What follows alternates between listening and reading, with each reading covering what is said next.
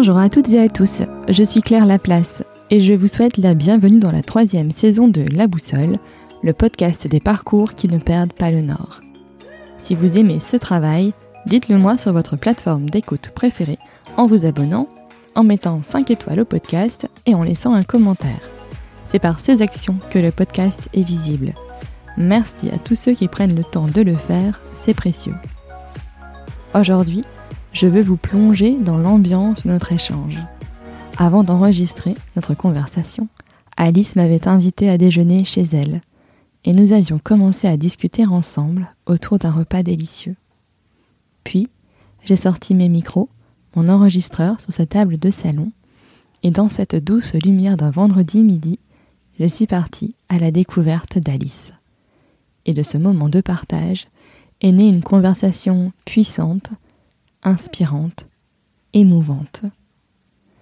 J'ai souvent été très émue pendant notre échange. Parfois les larmes me montaient aux yeux, tant parler du rapport au corps fait émerger des émotions fortes chez moi, et peut-être aussi chez vous.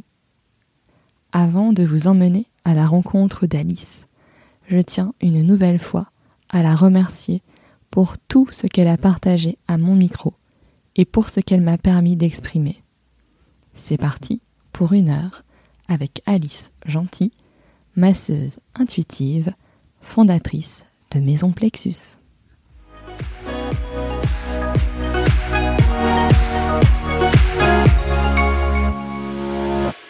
Bonjour Alice. Bonjour Claire. Bah, merci de m'accueillir chez toi pour enregistrer cet épisode du podcast euh, qui t'est consacré, du coup. Euh, alors Alice, peut-être je vais te laisser te présenter en, quelques mots, si tu veux bien. Ouais. Alors euh, merci et bienvenue chez moi. Donc moi c'est Alice. je suis masseuse et masseuse intuitive. Maintenant j'aime bien dire ça comme ça et sophrologue. Et je suis euh, la créatrice euh, de Maison Plexus. Voilà. Euh, ça, c'est pour la partie pro. Et puis, sinon, en perso, j'ai 34 ans et je vais devenir, je vais devenir maman dans pas très longtemps, dans un mois et demi. ou, ou peut-être moins, je ne sais pas. Mais voilà. Super. Alors je te propose Alice qu'on remonte un peu dans le temps, si tu veux bien, euh, parce que dans ce podcast, moi j'aime bien euh, ben, comprendre un peu les parcours, euh, ce qui s'est passé, ce qui t'a construite aussi, et, comment en fait ben, finalement tu es arrivée à lancer Maison Plexus, voilà, et qu'est-ce qu'il y a derrière et qu'est-ce qui t'anime aussi dans, dans, ce que tu proposes désormais avec, avec Maison Plexus. D'abord, on peut parler de tes études. Euh, parce que je crois que tu as fait des études plutôt en tout ce qui est histoire de l'art, euh, conservation, etc. Pourquoi en fait tu es partie là-dedans? Alors tout à fait. En fait, euh, pour remonter, euh, j'étais une très bonne élève. Hein. j'ai eu bac mention très bien. Euh, je suis pas peu fière de le dire quand même à chaque fois parce que je quand te même, moi, hein, c'est pareil et c'était vraiment une fierté. Ouais, un petit truc quand même. Voilà, j'ai quand même et il faut le souligner parce que justement, je pense que hum, que les choix que j'ai pris aujourd'hui euh, je ne les aurais jamais fait à 18 ans avec mon bac en poche, mention très bien. J'aurais jamais osé dire à mes parents. Euh, d'ailleurs, je je n'y pensais même pas à ce moment-là, mais dire euh, je veux faire une école de massage, par exemple. Mm. Et donc, j'étais très imprégnée de l'univers artistique et culturel parce que j'ai un papa qui est professeur d'art plastique pour les déficients visuels enfin qui est maintenant à la retraite, mais qui nous a beaucoup emmenés au musée, euh, voir des choses un peu étranges, des performances, des choses comme ça avec euh, ma frangine. Et euh, donc j'ai assez vite voulu faire des études dans l'histoire, l'histoire de l'art. Donc j'ai fait un double cursus à Lille 3. Ouais. Euh, ouais, puis j'ai quand même fait, eu deux licences en quatre ans. Euh, et euh, je voulais euh, du coup travailler dans la conservation, dans les musées. Donc j'ai fait une année à l'école du Louvre. à Paris. C'était un une peu un super. lieu mythique, ça, en plus. Ouais. Et j'avoue, aller voir, euh, tu vois, en fait, on, on étudiait les tableaux, mais on les voyait, euh, ils étaient devant nos yeux, Mm. quoi. Et je me souviens, il y avait, il y avait les, les Japonais qui nous prenaient en photo. euh, Enfin, donc on écoutait les cours euh, de nos profs devant les tableaux les plus connus. Enfin, on montait sur les toits de l'Opéra de Paris pour apprendre l'architecture. Enfin, c'était vraiment une, une année de fou. Et euh, pendant cette année-là, j'avais fait un stage euh, au musée euh, des Arts Déco, dans le département des jouets. C'était Oh. super, j'étais dans les réserves, je voyais des, des vieux jeux, euh, enfin, tu sais, en bois de 1800 quelque chose. Enfin, c'était vraiment marrant. Je préparais une expo sur Playmobil. Génial. Euh, je faisais tous les cartels et tout. C'était marrant. Et, euh, et c'est à ce moment-là que j'ai découvert euh, en fait euh, le métier de médiateur culturel. Donc euh, tous les guides, euh, les personnes qui, qui sont dans les musées euh, et qui travaillent aussi pour euh, faire venir des publics euh, différents, euh, Mhm. qu'on dit souvent éloignés de la, de la culture. Ça pouvait être voilà, des gens euh, en précarité euh, euh, sociale, euh, éloignés de l'offre culturelle Mhm. en général. Et euh, du coup, ensuite, j'ai voulu euh, partir plutôt dans un master euh, médiation culturelle. D'accord. Donc, euh, j'ai fait euh, un master à Lille euh, de médiation culturelle et, euh, et du coup, j'ai passé sept euh, belles années dans la culture et notamment dans la danse, dans la danse contemporaine. Et c'est là euh, où finalement, je pense qu'il y a quand même déjà le corps qui Ouais, était présent. Mm. La question du corps. Et euh, en fait, moi, mon boulot, c'était vraiment de mettre en place des ateliers ou de faire venir euh, des publics euh, variés voir des spectacles. Euh, alors, ça pouvait être des détenus de prison, euh, des, des collégiens, des lycéens, euh, des étudiants, des, des personnes euh, aussi, euh, des, ouais, je me souviens aussi des, des- de, de super projets. Ceux qui, que j'ai le plus retenu, c'était avec des mineurs isolés. Ouais. Euh, et du coup, euh, cette belles années là-bas, enfin voilà, mettre en place des projets, notamment pour une association qui s'appelle Latitude Contemporaine, qui propose un festival euh, dans la métropole lilloise, dans plein de lieux différents. Mm. Et très chouette expérience. Et en même temps, euh, à un moment donné, j'ai eu envie de bouger. Et il faut dire aussi que depuis que je suis petite, il y a à la fois mon père, euh, voilà, le, qui nous a emmenés au musée et, et dans tout l'univers artistique, et ma mère qui était psychomotricienne. Et du coup, euh, je me souviens que ma mère euh, nous a massés euh, et j'ai eu un massage. euh, elle revenait de formation, elle avait fait une formation de massage et je devais avoir 10 ans. Et elle nous avait massé à son retour de formation, ma sœur, moi et mon père, mais chacun euh, à un moment dédié. Et je me souviens, c'était sur la table de la cuisine Ouais. parce qu'on avait, elle avait pas de table De table de euh, massage, massage, ouais. euh, voilà.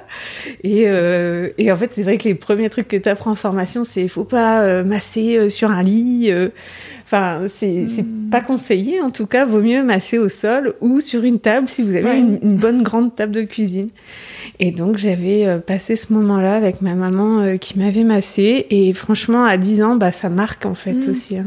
Ouais, carrément. La, la Donc, sensation euh, que tu avais dû ressentir à ce moment-là. euh, Ouais, complètement. ouais. De- Et puis, tu sais, ce moment euh, en face à face avec ma mère, enfin, dédié. Et puis moi, je suis la deuxième en plus, donc finalement, j'ai pas trop connu ah le côté parents, euh, tout solo. hein, ouais, ouais. Et là, j'étais impressionnée aussi d'avoir euh, ce moment-là, euh, rien que pour moi et Mhm. avec ma mère.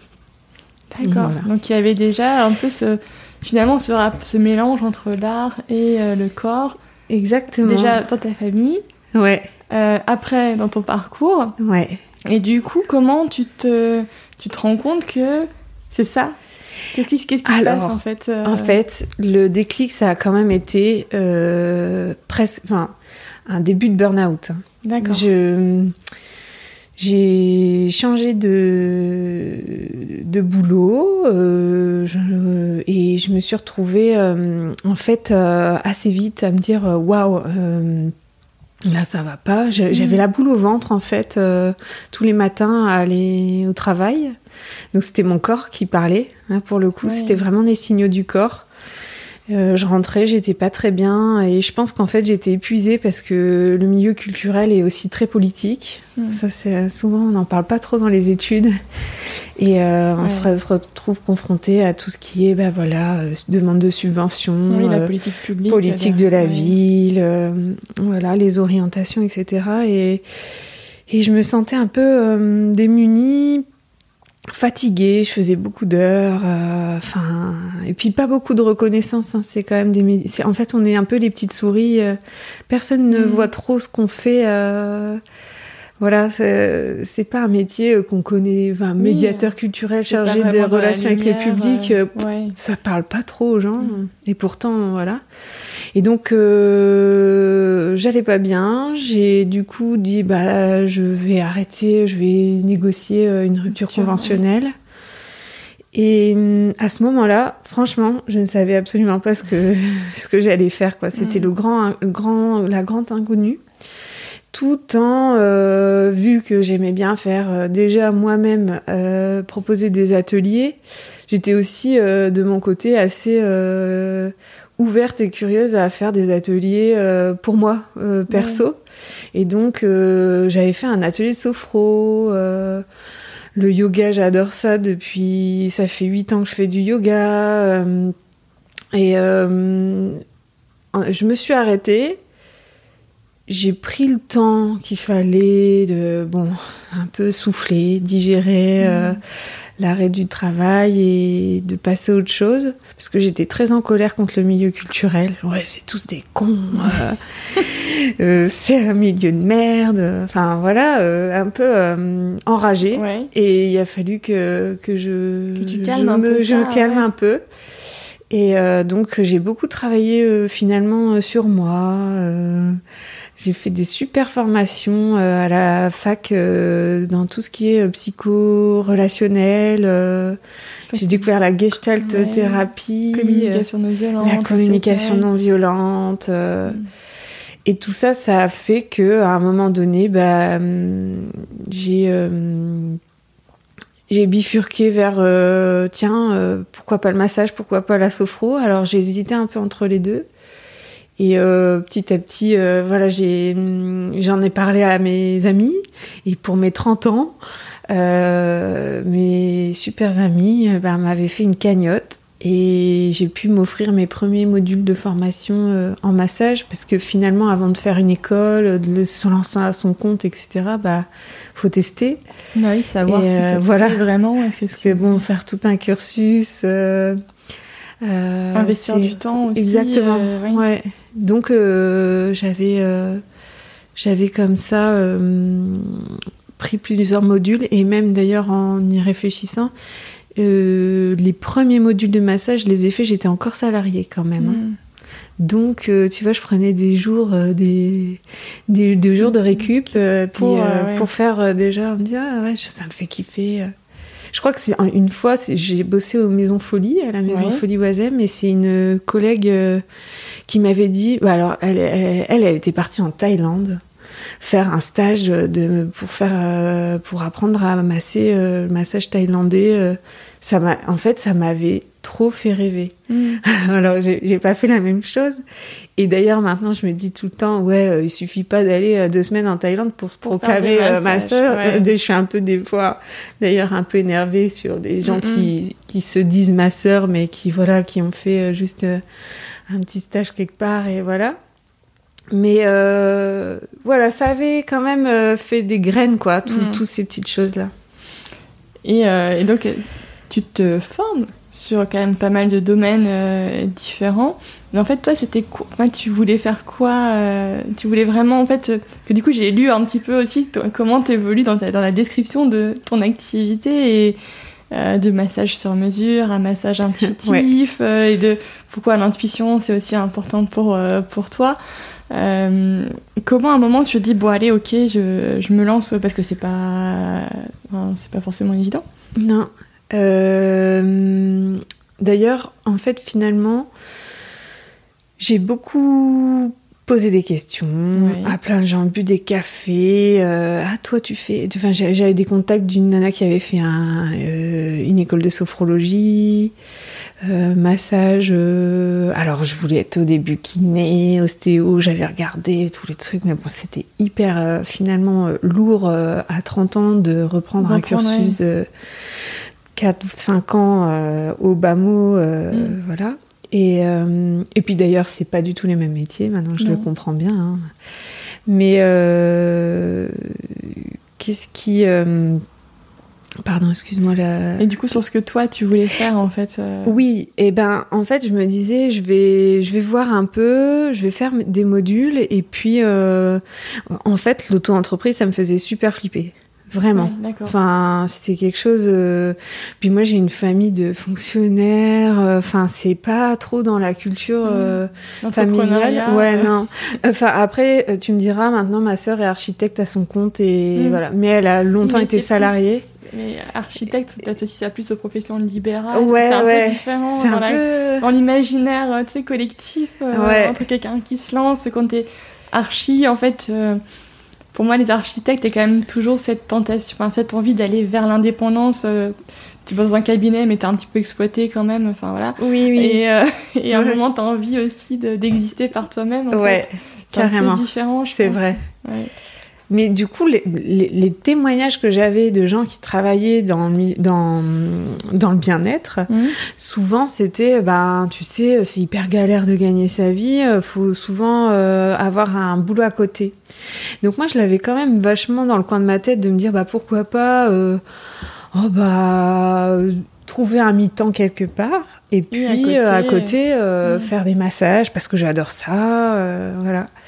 Donc euh, c'était un peu ça l'idée de, base. Et puis euh, j'avais quand même en tête euh, par tout mon parcours aussi, l'idée de me dire, ben, le massage, c'est trop chouette, mais je voudrais aussi développer la partie atelier, faire des... Être dans le partage, en fait. Être dans le partage, ouais. Et ça, c'est un truc dont j'ai pas pu trop trop développer euh, pour le moment parce qu'il y a eu le Covid, etc. Mais je suis très attachée aussi à, au collectif, mm. à faire des, des, choses de partage. Euh. Et puis parfois, il y a des choses qui émergent euh, ouais, en collectif. Complètement. moi aussi, j'aime beaucoup, tu vois, les cercles de femmes, par exemple. Et des fois, il y a des trucs que tu ressens ou même quand tu vas interroger les lignées des autres. Enfin, c'est des trucs très très forts qui, en individuel ne serait pas ressorti en fait au final. Ouais ouais, complètement. Donc euh, ouais voilà, l'articulation, j'ai assez vite compris que euh, mon projet Maison Plexus, ce serait pas que du massage en individuel, même si j'adore ça aussi, parce que mm. je sens qu'il y a vraiment quelque chose qui se passe dans les séances, une vraie rencontre. Et voilà, mais j'ai besoin de me nourrir aussi, d'aller vers l'extérieur, aussi d'être que euh, toute la semaine dans mon cabinet. Mm.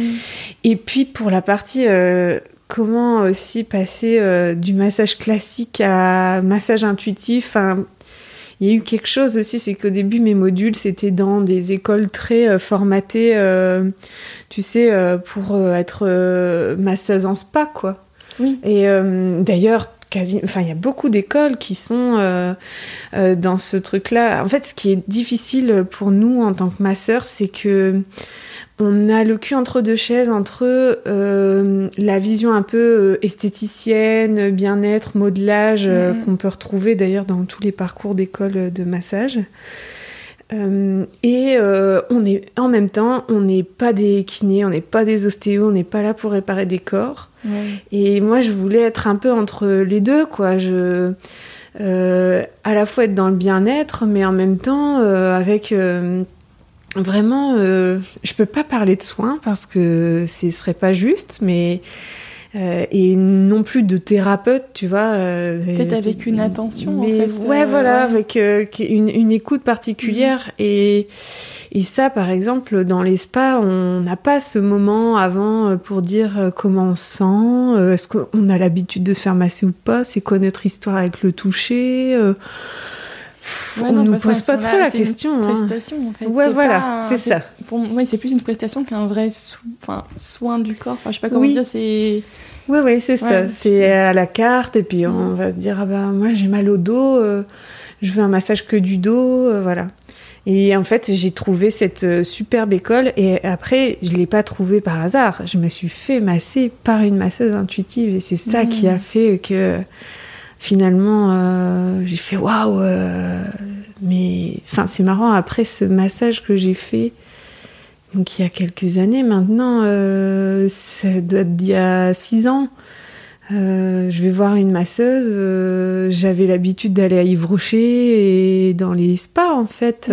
me faire masser. J'ai toujours aimé ça, mais c'était effectivement très consommation à la carte et tout ça. Et je me retrouve euh, donc euh, dans ce petit cabinet que dédié au massage et elle me pose des questions, on boit thé avant, après. Le massage était dingue et après ça, euh, je suis ressortie. Alors non seulement je planais, et mon corps, il, avait eu l'empreinte de ses mains et c'était incroyable. Et en même temps, il y avait aussi plein de questions, quoi. Waouh, mais j'aimerais trop sa vie, quoi. je veux faire pareil. je veux faire pareil. C'était voilà.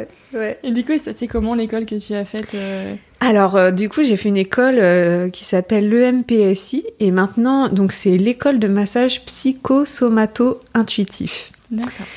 Donc, cette école, finalement, euh, c'est parce que suite à mon massage que mhm. je viens de parler, eh ben, j'ai vu poser la question et vous, vous avez fait quoi comme, comme formation? Elle m'a dit bah, j'ai fait le MPSI, ok, je l'avais noté sur un petit carnet.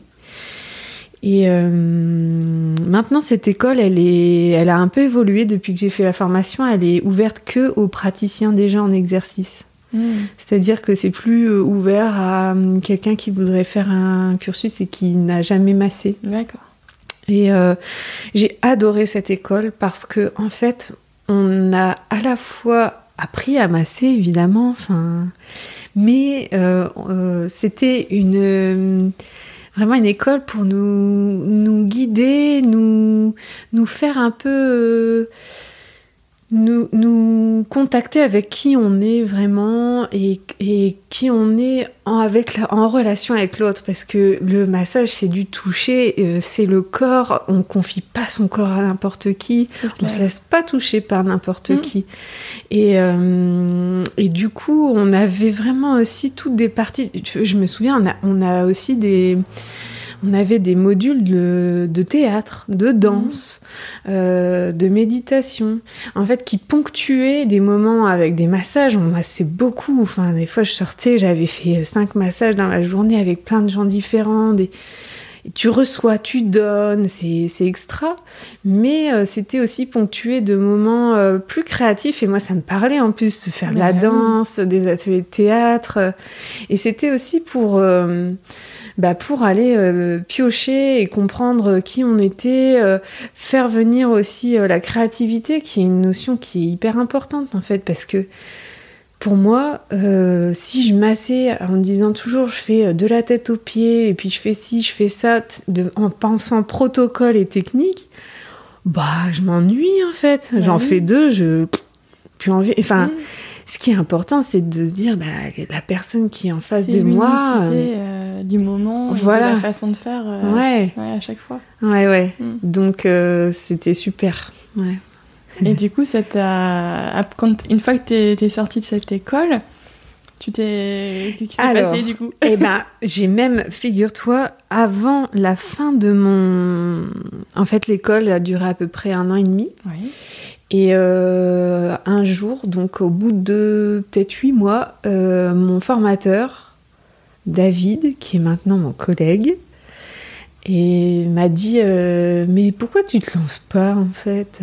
Et tu vois ça a été un peu un déclic parce mm. que pour moi bah la bonne élève que Oui, j'étais. je vais d'abord finir. Je vais finir, je vais mettre dans les clous. Je, je comprends Je- très bien. Ah, tu vois, Ouais, ouais. Je- Non, non, mais attends, je suis pas légitime pour euh, commencer maintenant. Il faut que j'ai mon diplôme, mais il faut que j'aie ma certification RNCP. Et en fait, euh, RNCP, ça parle à personne. C'est le registre national des certifications professionnelles.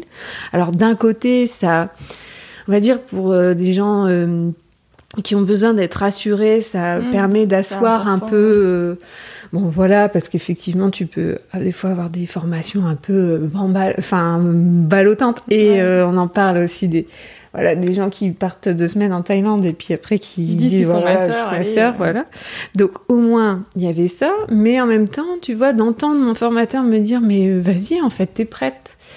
Et ben ça m'a vachement, ça m'a donné un coup de pied. Je me suis dit mais ouais en fait c'est vrai. euh, Et il faut dire que avant de me lancer dans la formation, j'ai fait un an à domicile et je massais tous mes potes, les potes de potes. Et donc en fait c'est aussi euh, tu te sens prêt euh, parce que euh, bah parce que tu as l'habitude, parce que Mm. ça commence à devenir euh, régulier, tu vois. euh, c'est sûr que si tu fais une école mais tu masses pas à côté ou voilà, euh, faut Oui, la enfin, pratique Ouais, voilà. En fait, c'est pratiquer, ça, ouais. c'est pratiquer, Mm. pratiquer, pratiquer. euh, c'est ça qui permet en fait de de d'avoir confiance, d'être ancré. De, Mm. c'est ça. hein, il faut être ancré aussi. Hein, faut, parce que c'est bien. euh, Enfin. être ma sœur, c'est aussi avoir les deux pieds sur terre, quoi. Avoir euh, Bah pas, oui. euh, pas être. Et puis il faut être vraiment présent. Oui, il faut être Ouais, présent. ouais. Ouais, il faut être à l'écoute. À l'écoute de la personne. Puis parfois, une séance, c'est des émotions qui ressortent, quoi. hein. Moi, je dis tout le temps un massage, parce qu'on parle massage bien-être. C'est ça, moi, c'est praticienne en massage bien-être. C'est ça le l'intitulé de qu'on pourrait, euh, chez Mhm. Pôle emploi ou j'en sais rien, de, donner à, à ce qu'on aujourd'hui. Ouais, voilà. ouais. Et en même temps, euh, du coup, pour les gens, le massage, c'est que euh, pour un du bien-être. superficiel, en fait. Ouais, voilà. Ça peut sembler. euh, Caresser ouais. dans le sens du poil et dire euh, voilà. Alors après, je dis pas, hein, moi je suis la première adepte des massages et je surkiffe euh, sortir de là à planer. euh, Enfin, on est là pour se faire du bien quand même quand on se faire masser. hein. Mais parfois, ça peut faire ressortir euh, des émotions, euh, des- de l'inconfort. L'inconfort fait partie du massage, tu Mhm. vois. Des fois, on peut être un peu ah, j'ai un blocage. Ah là, ça m'a connecté à une émotion, euh, une sensation qui est pas toujours agréable. Alors, euh, je dis pas, ça se fait pas tout de suite un premier massage. euh, Non, c'est pas le truc Enfin, qui ressort là. et puis voilà. Et il y a des gens Des aussi fois, qui oui. sont qui sont pas ouverts à ça et c'est ok. Enfin, je veux dire, je veux Mm. pas à chaque fois. Enfin, faut aussi savoir que je suis vraiment à l'écoute de la personne et on sent quand la personne elle est prête à se livrer, c'est le bon moment pour Mm. elle. Et en plus, le but c'est pas du tout de faire pleurer les gens. hein, euh, attention. Non, mais des fois, tu peux Mais, être connecté à des euh, choses de toi, de l'intime. Ouais, euh, c'est l'intime, voilà. ouais. Le corps, ça reste quand même un lieu euh, Ouais. très particulier, quoi. On peut voyager Mm, aussi en massage. hein. On peut euh, repenser à un souvenir, euh, à un rêve. euh. J'ai fait une super formation sur le massage et le rêve. Et parfois, en fait, un massage, c'est vraiment un moment où on va avoir euh, ouais, euh, des, des symboles, une image. euh. Mm. Donc après, on peut être assez vite euh, déboussolé. hein, Ouais. c'est- faut trouver sa, son orientation hein, en sortant. Et donc, finalement, tu te lances. donc, tu étais dans ta formation. Et donc, tu écoutes le conseil de, de, ton- Ouais. de ton professeur. Voilà. Tu te dis, allez, euh, Allez, j'y et vais. euh, en et fait, comment tu fais alors, du coup? alors, ben, il me dit ça et euh, tout, à ce moment-là, j'étais dans mon pôle emploi et en même temps, il y avait toutes ces histoires de, en 2019, fin 2019, tous les auto-entrepreneurs qui ont créé à ce moment-là s'en souviennent. Il y avait une histoire, attention, l'acre va changer, c'est-à-dire que les dégressivités de charges, euh, en fait, quand on- tu te lances à ton compte au Mhm. début, euh, tu, tu payes pas plein pot ton URSAF, tes charges sociales. Euh, tu as euh, l'opportunité de d'avoir euh, une sorte de rabais, quoi, enfin, de lancement. Un peu comme un, encouragement ouais, à te ça. lancer. Ouais. Et en fait, il me dit ça et en fait, je m'aperçois que j'ai un mois pour lancer mon truc pour pouvoir bénéficier encore des trois ans de dégressivité de charge. Alors que depuis 2020, en fait, les auto-entrepreneurs n'ont que un an à 50% de, de charge de l'URSSAF. Et du coup, tout le monde me dit, mais vas-y. C'est maintenant, fais-le tout de suite. Ouais, ton truc. Et puis, en fait, ça, prend euh, d'ailleurs euh, une heure euh, sur Internet. Hein, voilà. Donc, je crée mon truc. Et en parallèle, bah moi en vrai je, je fais pas les choses à moitié euh, donc en parallèle je me dis ouais je regardais pour un local euh, euh, voilà. Et en même temps je me disais de, de tous les témoignages que j'avais et et comment je me sentais à ce moment-là je cherchais à avoir une ou deux jours par semaine un ou deux jours par semaine sous loué un local quelque part etc et du coup, en fait, il y a eu le feu vert de mon formateur, le truc de l'URSAF, euh, vite, vite, euh, c'est mieux, c'est mieux de le faire en 2019 qu'en 2020, en tant qu'à faire. Et, euh, et puis, je visite un local qui me plaît bien pour sous-louer deux jours semaine dans un cabinet avec une psychologue en plein centre de l'île. Et là, je me dis, mais ouais. Et donc, en fait, carrément, alignement des planètes, j'y vais. Et donc, je fais ça et je me lance pour la petite histoire deux mois avant euh, le Covid. Ouais. voilà. Et donc, comment ça se passe en fait euh, Enfin, un, comment ça se passe quand tu te lances? Ouais. Et deux, comment euh, tu gères avec la période du Covid? Alors, à la fois, donc, je suis assez confiante, je me dis, j'ai encore du pôle emploi.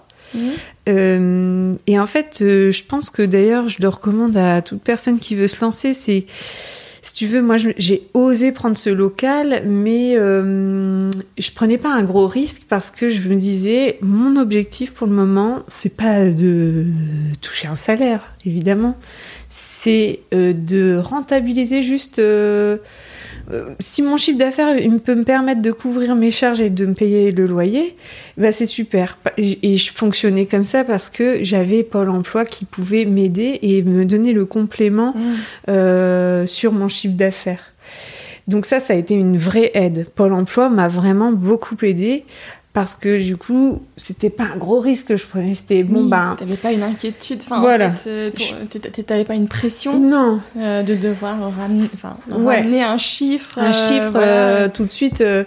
et puis, il faut être réaliste au début. Je me disais, ben voilà, donc si je me fais 300 euros le premier mois, c'est cool. Et puis le deuxième mois, voilà. Et, le... et après, comme je te disais, j'avais fait une bonne année à domicile, donc j'avais commencé à me faire un réseau. Et le fait de dire, euh, bah maintenant euh, j'ai un local, j'avais fait mes petites cartes de visite, j'avais une adresse à, écrire dessus, j'étais hyper fière, mais aussi du coup c'était aussi aux yeux des gens, ça légitimait aussi euh, ma professionnalisation, si tu veux à partir du moment où j'ai eu le local, j'ai eu un pote qui m'a, qui d'ailleurs qui est venu me faire des photos, tout ça, ça, mm.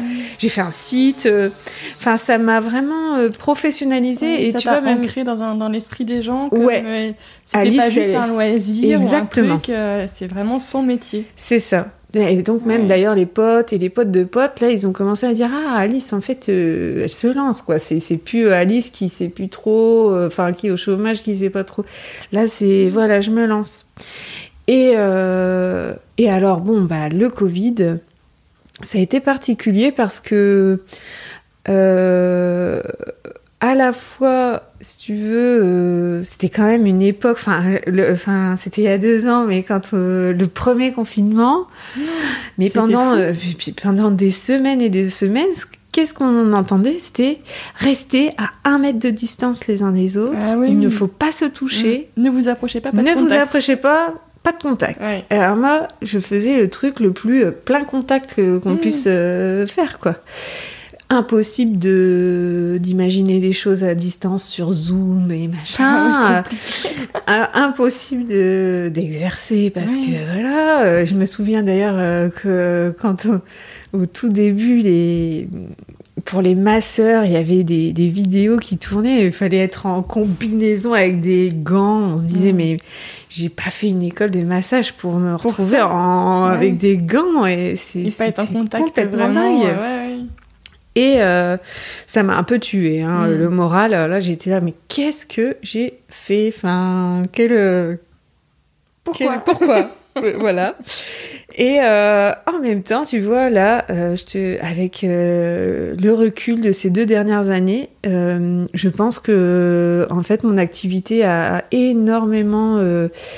alors, il y a des, des secteurs d'activité qui ont trinqué énormément avec le mm. Covid et d'autres, bah, ça a été la, le grand, grande expansion. Et ben, on peut dire que pour le massage, enfin, tout ce qui est bien-être, même en général, ça a eu le vent en poupe parce que, en tout cas, chaque déconfinement, et ben il y avait une espèce de de, ruée, de, les gens avaient besoin tu vois euh, les mamans euh, qui en pouvaient plus d'avoir leurs gamins euh, chez eux les retraités qui pouvaient plus toucher leurs enfants plein de cas de figure euh, les étudiants, les gens seuls, les célibes, euh, enfin, il y avait, il y avait tout, quoi.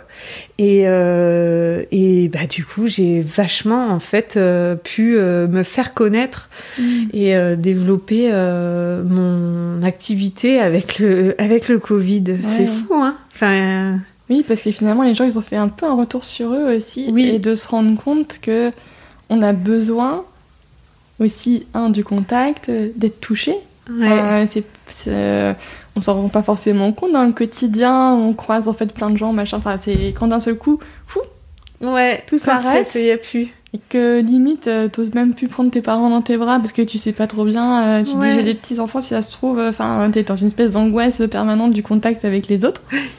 Complètement. c'est, c'est quand même très particulier, quoi, comme période. Alors je dis pas, hein, il y en a euh, effectivement qui avaient peur et qui, mm. qui, ont attendu que ça se calme un peu pour venir dans un, cabinet de massage, ce que je comprends. Hein. Mais nous, on prenait beaucoup de précautions. Euh, on aérait entre chaque rendez-vous aussi. Tu vois, il y avait vraiment tout. Euh, on avait eu des consignes hein, de la Fédération française de massage bien-être pour pour accueillir les gens, rassurer les voilà, gens. rassurer les gens. Mm. Mais mais effectivement, euh, enfin, il y, avait ce, et puis il y a eu beaucoup, j'ai eu, j'ai eu beaucoup de gens qui sont venus euh, en disant ouais les confinements, euh, j'étais en télétravail, ça m'a fait prendre conscience que je prenais pas assez de temps pour moi certaines personnes, alors, enfin, je dis pas que tout le monde peut s'offrir un massage, mais il y, y, a eu de l'épargne aussi, tu vois. Les gens, euh, bah, pouvaient plus aller au, au cinoche, euh, au resto et tout ça. Donc, euh, bah ouais, en fait, moi, moi j'ai envie de m'offrir un massage là, ça me fait trop du bien. Et donc, donc, ça a vraiment profité à, à, à mon activité, ouais. C'est marrant. Et toi, du coup, comment tu vois la suite? Parce que donc, euh, là, t'as un petit bébé qui va arriver, donc euh, voilà. Mais après, tu... comment tu as envie de continuer euh, On en parlait un petit peu avant d'enregistrer, mais qu'est-ce que, comment t'envisages la suite de Maison Plexus? Alors, ben, j'ai d'ailleurs, depuis deux ans, je me suis rendu compte que c'est fou. je suis hyper contente des clients alors je vais dire cliente presque, parce qu'il y a 80% de nanas. bon, j'ai quand même quelques, mecs et je suis contente. J'adore c'est les mecs aussi, je trouve c'est chouette. Et, euh, et, donc, je me suis aperçue quand même que euh, les gens qui viennent à moi, c'est des gens qui me ressemblent.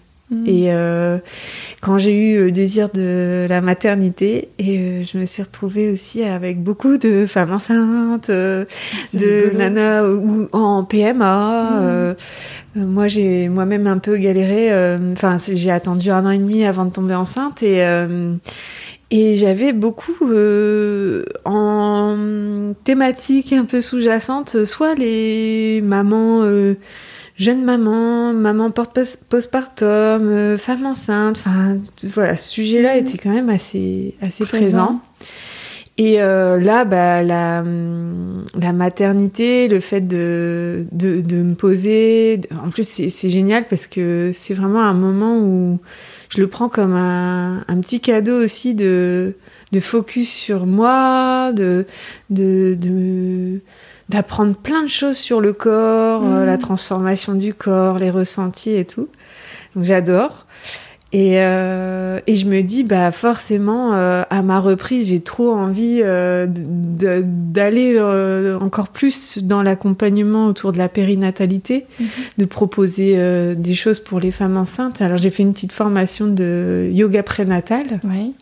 Et j'aimerais bien euh, voilà, pourquoi pas proposer aussi euh, parfois à des mamans euh, des, des, petits accompagnements là-dessus. Mm. mais ça peut être aussi, comme je le fais en sophro d'ailleurs, j'ai une formule qui s'appelle ancrage et massage, où c'est 20 minutes de sophro avant de faire un massage. Ça pourrait être pareil, de montrer des petits exercices à faire chez soi, euh, euh, voilà, pour les femmes enceintes. Et euh, j'aimerais bien faire une formation massage bébé. Là, je suis en train de mm. demander aussi une, une, formation là-dessus. Et voilà, après, j'ai à cœur de. Enfin, voilà, ça, du coup, il y a quand même une orientation qui, qui se tourne vers ça. Et j'aimerais bien reprendre avec ce, cette ligne de mire là, de proposer aussi des ateliers comme je te disais, oui. donc voilà autour de la de ces thématiques là. Euh, et en même temps, ben, j'ai quand même envie de dire, euh, les hommes sont les bienvenus, euh, les gens qui n'ont pas envie d'enfants, sont les bienvenus, mmh. les mamans qui, enfin voilà, qui sont pas dans le désir de grossesse, j'ai envie aussi de les accueillir, quoi. Tu vois, ouais. c'est pas, je veux pas en faire une spécialité et écrire sur mon front massage périnatalité. Même si évidemment, bah là en plus, je vais être Enfin, je vais être au taquet, quoi, là-dessus, forcément. Oui, parce que tu vas le vivre. Bah ouais, je veux le vivre toi à fond. aussi. Donc, du coup, euh, dans le part de donc, partage, ouais. ça aussi. Mais ouais. c'est vrai que je comprends ta démarche. Je veux dire, euh, je veux parler à tous et, ouais. et pas, et pas, et pas qu'à une seule euh, partie de la population euh, qui vit ce moment de la maternité et de tous les bouleversements que ça engendre euh, quand on est enceinte, quand après l'accouchement et, et, puis après. Voilà. Ouais, carrément. Après, c'est vrai que euh, on peut pas parler à tout, tout le monde. Et enfin, d'ailleurs, je trouve ça assez sain de reconnaître qu'on ne peut pas plaire à tout le monde. Mmh. C'est un enseignement euh, global.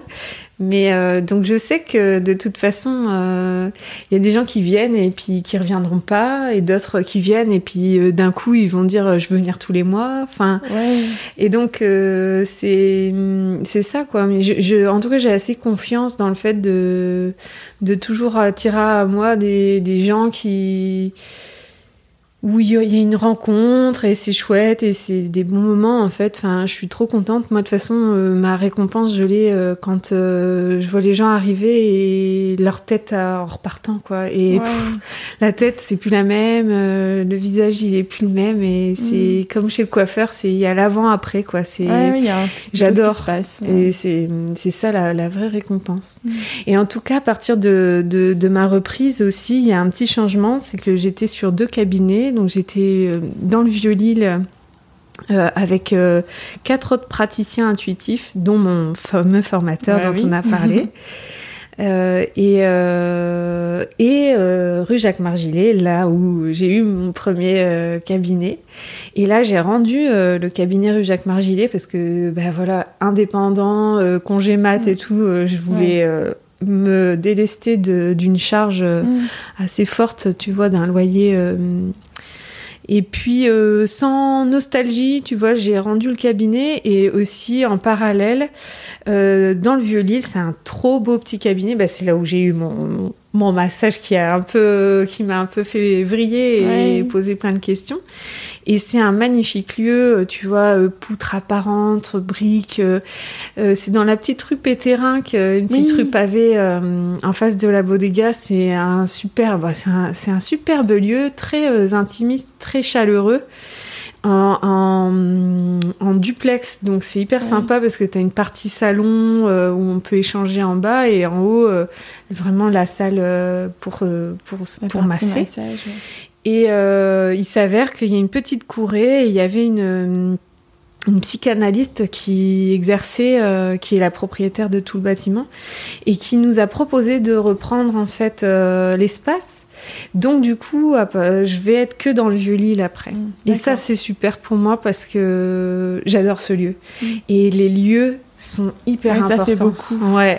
je suis d'accord avec toi. Quand tu rentres dans un endroit, ouais. en fait, des fois, euh, de suite, en fait, tu ressens un truc, tu te dis ça va bien se passer. Euh, quand toi tu viens, en fait, tu dis bon, ok, je le sens bien, ou alors euh, non, en fait, je le sens pas. Euh, et limite, j'ai envie de partir tout de suite. ouais, complètement. Alors, je t'avoue qu'en plus, là, c'est chouette parce qu'ils refont à fond le truc. Il y a des gros travaux en ce moment. Mhm.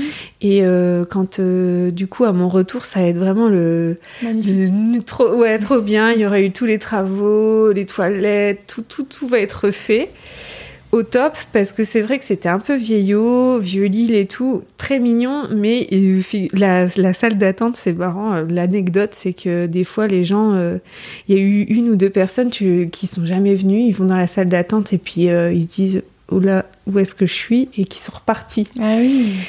parce qu'ils connaissaient, enfin, c'est vraiment dans l'architecture. Euh, tu rentres pas tout de suite dans le lieu. Enfin, c'est pas un institut de beauté, il n'y a pas un accueil, il n'y a pas un standard. Donc tu arrives, tu es, un peu euh, oula, où est-ce que je suis? Et euh, après, euh, pour ceux qui connaissent vraiment l'endroit, il n'y a pas de problème, quoi. Ils reviennent, mais donc c'est pas mal qu'il y ait un petit coup de fraîcheur. Mm. Et, et les lieux sont hyper importants. Et d'ailleurs, la dernière fois que je suis allée euh, me faire masser dans un spa, et je crois que c'est vraiment ce sera la dernière, euh, c'était. Euh, pourtant, j'avais foutu le paquet. Je suis allée à hum, l'Ermitage Gantois. Ouais. Je me suis dit, bon, allez, je m'offre vraiment le truc, parce que c'est quand même assez cher. Hein, oui, c'est pas donné. C'est pas donné. Hein. Le ouais. lieu est beau. Ouais. Et euh, quand j'ai pensé aux masseuses qui passent leur, leur journée dans le noir, dans un sous-sol, mm. euh, alors bon, c'est sympa en tant que client, euh, l'expérience client, et encore, parce que moi j'ai été vachement déçue d'être un peu mise à la, porte tout de suite. Enfin, il n'y a pas d'échange, quoi. C'est bonjour, au revoir. Mm. Et en plus de ça, bon, bah, c'est sympa, ça sent, la, ça sent les bons parfums et il y a une ambiance tamisée. Mais moi, tu vois, je prends aussi euh, une ambiance, euh, enfin, je prends soin de moi. Et du coup, euh, dans, dans, mes, dans, dans les endroits où je masse, c'est aussi important qu'il y ait de la lumière, que, le lieu, l'ambiance est hyper importante pour les gens, mais aussi pour moi. et il faut prendre soin de soi aussi. Hein. Mm. Ouais, je suis d'accord. Puis je trouve que des fois, il faut. Comment dire On regarde pas souvent son corps. Ouais. Et, euh, et, en fait, même des fois, on n'a pas vraiment envie de le regarder. Ouais, ouais. Tu vois, on se dit, euh, bon, euh, bon c'est pas grave, je te, je te, regarderai plus tard, mon corps. je te, voilà, c'est tout, je, je, vis avec toi, mais en fait, je te regarde pas vraiment. Ouais. Et quand on est dans un moment comme ça de, de soins, quelque part, tu te dis, ben, si je suis dans une, une ambiance qui est hyper tamisée, ben finalement, je vais pas vraiment prendre conscience de mon corps et euh, je vais peut-être encore le mettre un peu de côté. Alors que si je suis dans un lieu qui invite finalement au fait de me regarder, tu vois, de me connecter à moi, mm. euh, et ben finalement euh, je vais avoir un regard différent et peut-être plus bienveillant en fait sur mon corps tel qu'il est, ce qu'il porte, mm. ce qu'il a supporté ou accompagné, et que du coup ça permet aussi soi-même quand on, on prend ce temps-là pour soi, euh, d'avoir un regard différent sur soi en sortant après. Ouais. ouais, ça. complètement. Et alors, je le, ben, ça arrive beaucoup pour les nanas en postpartum. C'est vrai. Hein, ben, on vient d'accoucher, euh, on n'est pas à l'aise. Euh, le bide il est tout décontracté, voilà. ou alors c'est drôle aussi euh, le nombre de nanas qui vient et qui dit je suis désolée je suis pas épilée euh.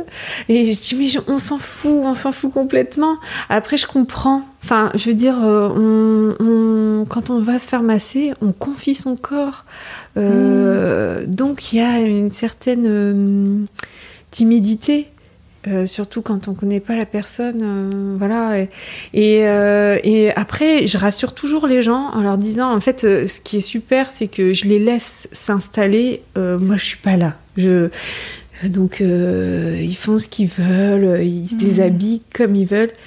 et après, en fait, il y a toujours la serviette qui est là au-dessus. Je veux dire, à aucun moment la personne elle se retrouve nue face à moi. Le massage c'est pas ça non plus. Bah enfin, ça peut arriver euh, euh, d'avoir des moments où j'enlève la serviette, mais ça c'est euh, quand je connais bien la personne, qu'elle mm. vient se faire masser tous les mois et que il y a une vraie relation qui s'est installée et voilà. C'est pas le premier rendez-vous. pas le premier rendez-vous. Allez, on enlève la serviette, c'est parti quoi. Mm. Non non, il y a vraiment le respect de, de l'intimité du corps de l'autre et et un massage aussi, c'est c'est euh, c'est s'envoyer de l'amour à soi. Et euh, moi, je suis là pour ça aussi. C'est pour euh, pour que les mains, elles disent c'est ok, t'es bienvenue comme t'es. Comme chez mm. McDonald's, bienvenue comme tu es. Venez comme vous êtes.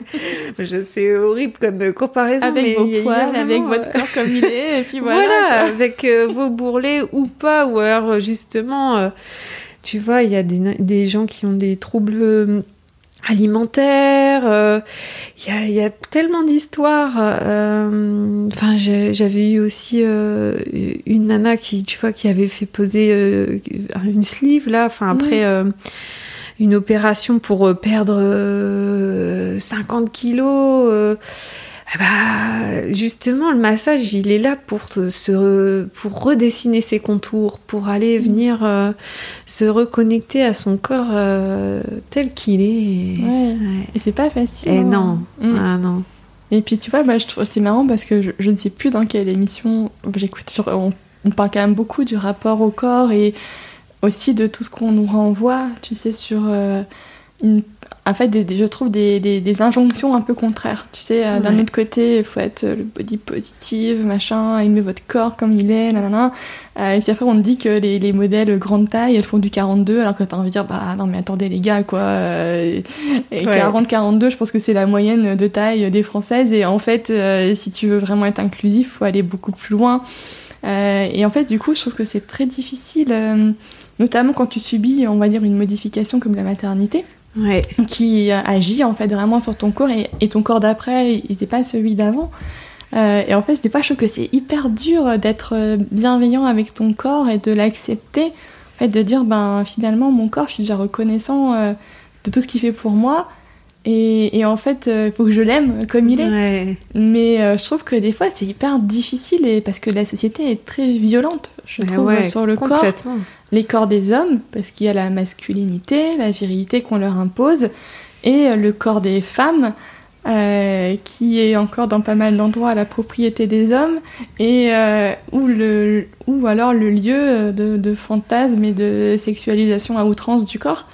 Et du coup, je trouve que c'est très dur en fait. Ouais, complètement. Ouais, ouais, c'est vrai. Et de se reconnecter à soi euh, et de d'où d'où le fait qu'il y ait parfois de l'émotion. Bah hein, évidemment. Il y a beaucoup de l'émotionnel hein, euh, de se reconnecter parfois à son corps comme ça. Euh, on l'a un peu mis de côté et ouais c'est hyper intéressant.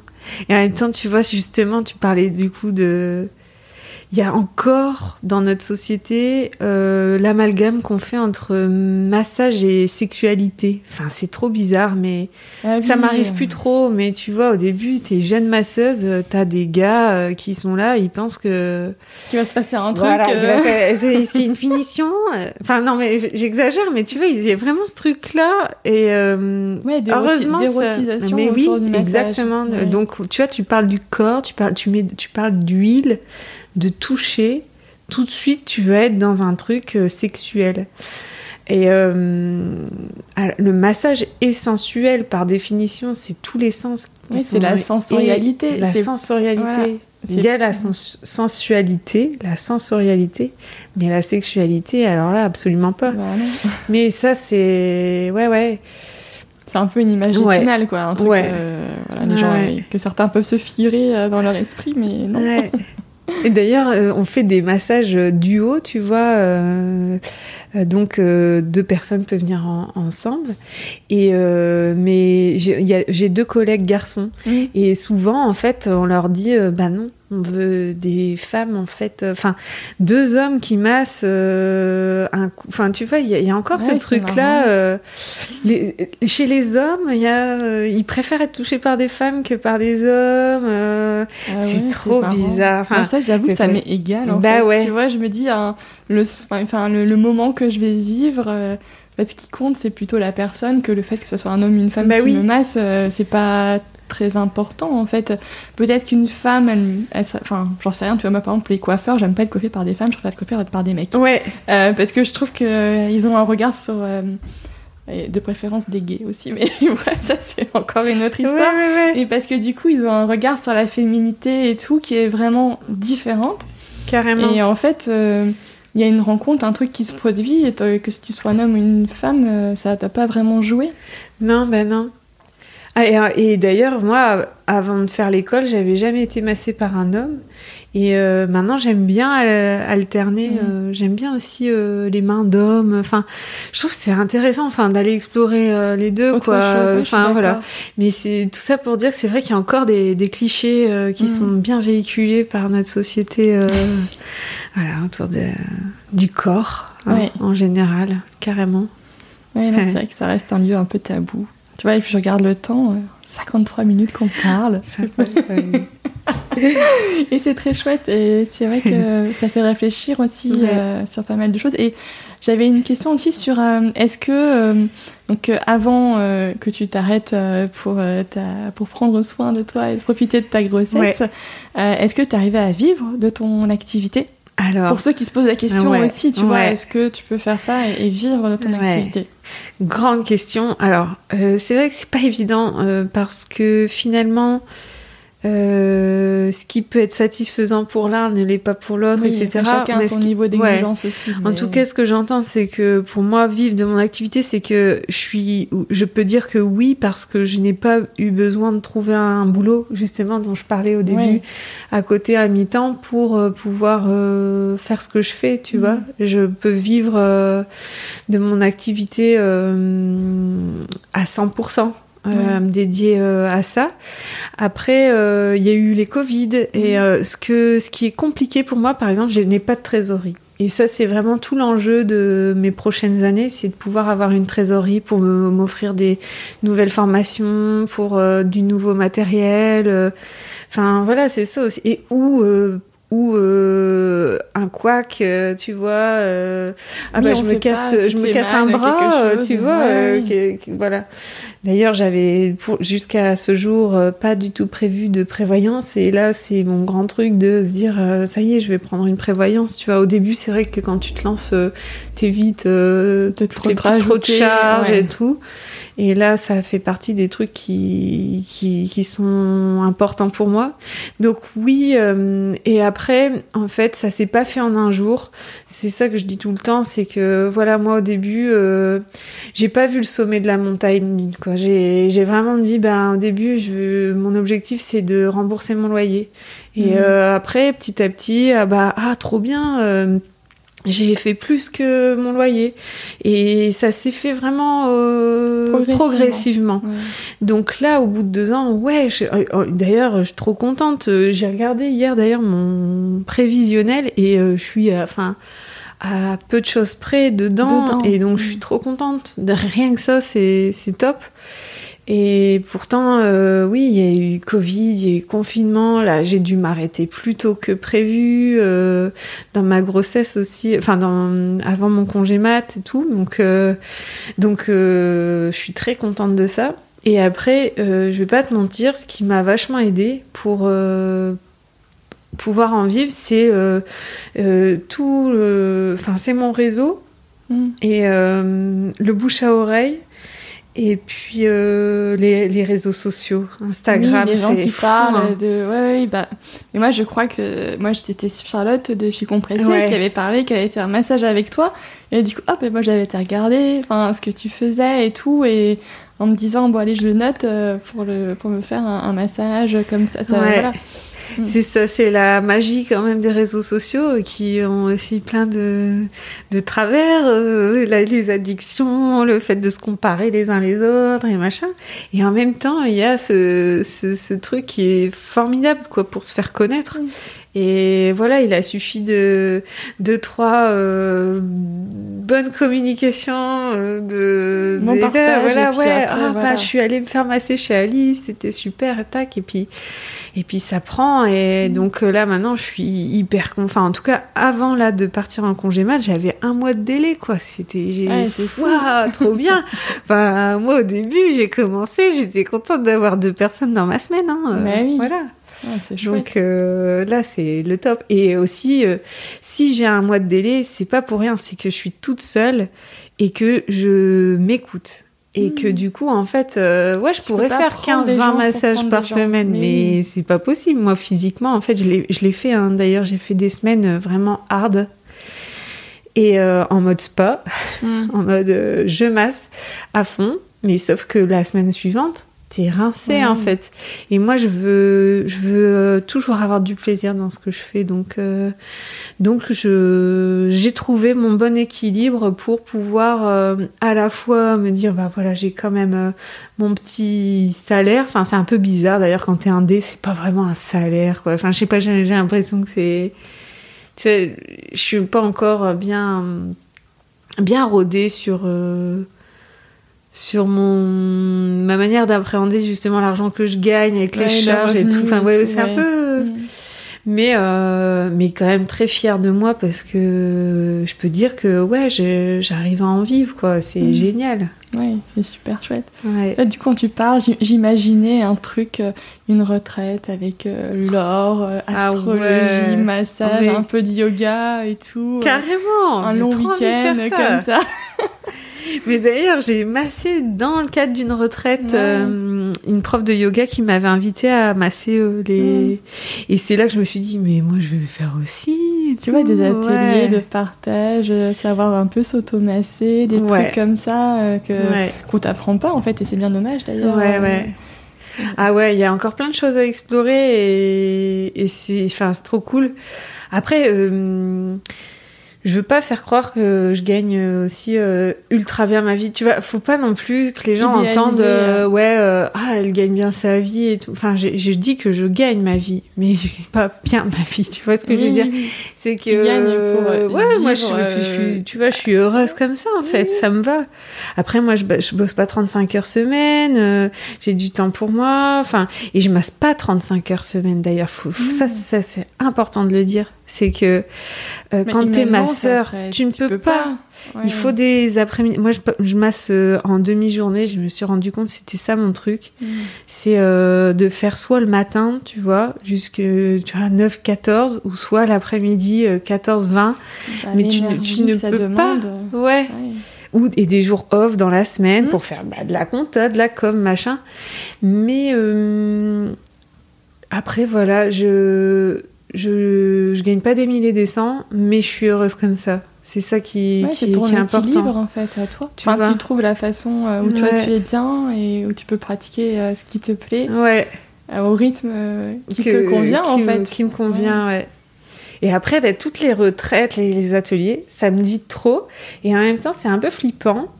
Mais c'est ça aussi la qualité d'un indé, c'est d'oser et prendre des risques. Et donc, j'ai trop envie de prendre ces risques-là et de le tenter. Et du mm. coup, tout, ce que tu décris, j'ai trop envie de le faire.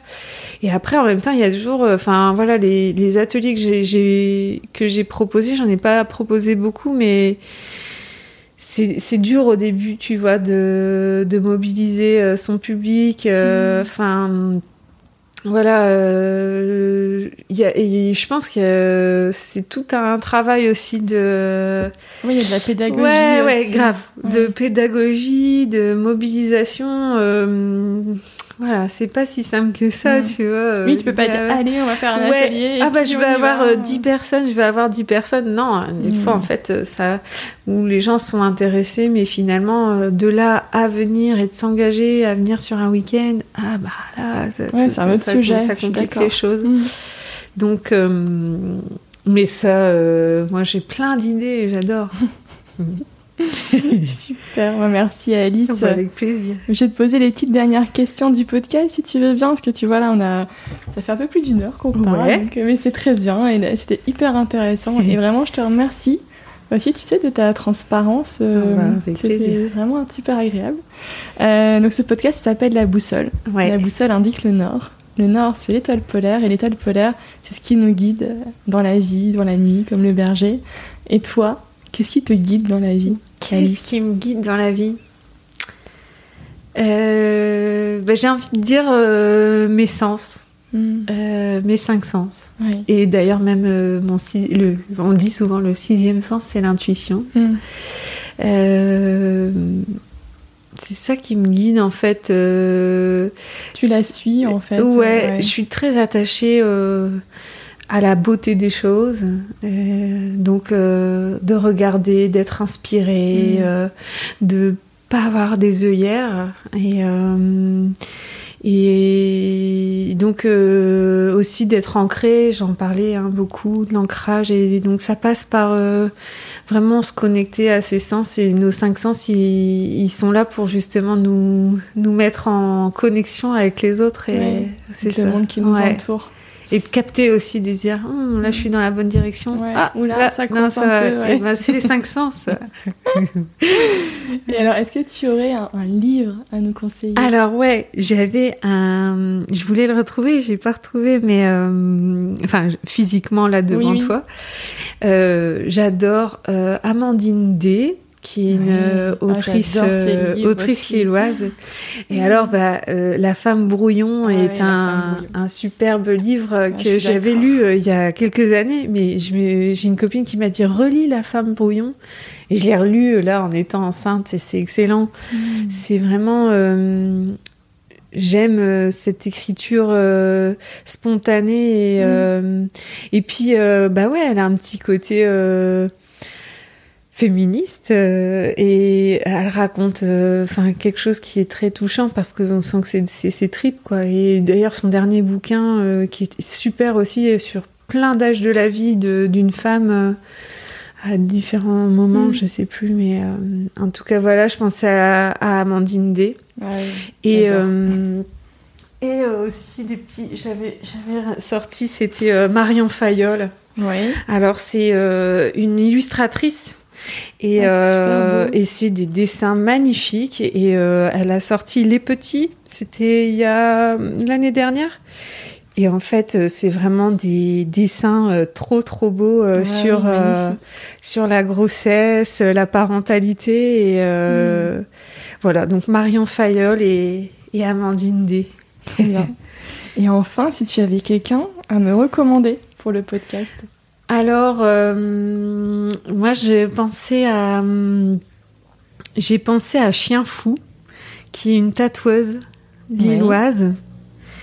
euh, qui a d'ailleurs euh, participé à un podcast euh, qui s'appelle Bérésina. C'est un super podcast euh, de- à- local puisque Mhm. c'est Radio Moulin qui, qui, euh, qui héberge ce podcast qui est du coup bah, la Bérésina c'est par définition euh, la loose, euh, loose voilà donc c'est ouais. notre rapport à l'échec et euh, donc Chien Fou bah, c'est une tatoueuse qui m'a tatoué qui cartonne et euh, qui j'ai adoré son épisode parce qu'elle parle du rapport au corps Mhm. mais en tant que tatoueur c'est encore différent Ouais, encore différent, parce je suis qu'elle, elle est justement sur euh, les gens qui ont peur de la douleur. Forcément, ils Mhm. viennent d'avoir à la fois, c'est un moment trop cool, ouais, je vais me faire tatouer, et en même temps, euh, t'as un peu peur de, Un peu de ce qui va t'arriver, tout ça. et premier, je puis d'un- ouais, voilà, l'empreinte sur ton corps et tout. Et donc, voilà, donc euh, j'ai envie de dire chien fou. Super. Eh ben, merci beaucoup, Alice. Je mettrai eh ben, tous les liens vers Maison Plexus, tes différents réseaux sociaux euh, pour te suivre. Et puis, je te souhaite plein de bonheur dans les prochains mois ouais. et une belle rencontre euh, à venir. Merci. J'espère que cet épisode vous a plu. Si vous appréciez ce travail, partagez le podcast autour de vous, abonnez deux personnes de votre entourage et dites-le moi sur Apple Podcast ou Spotify. Je vous dis à très vite pour un nouvel épisode de La Boussole. D'ici là, portez-vous bien et n'oubliez pas de regarder votre étoile polaire.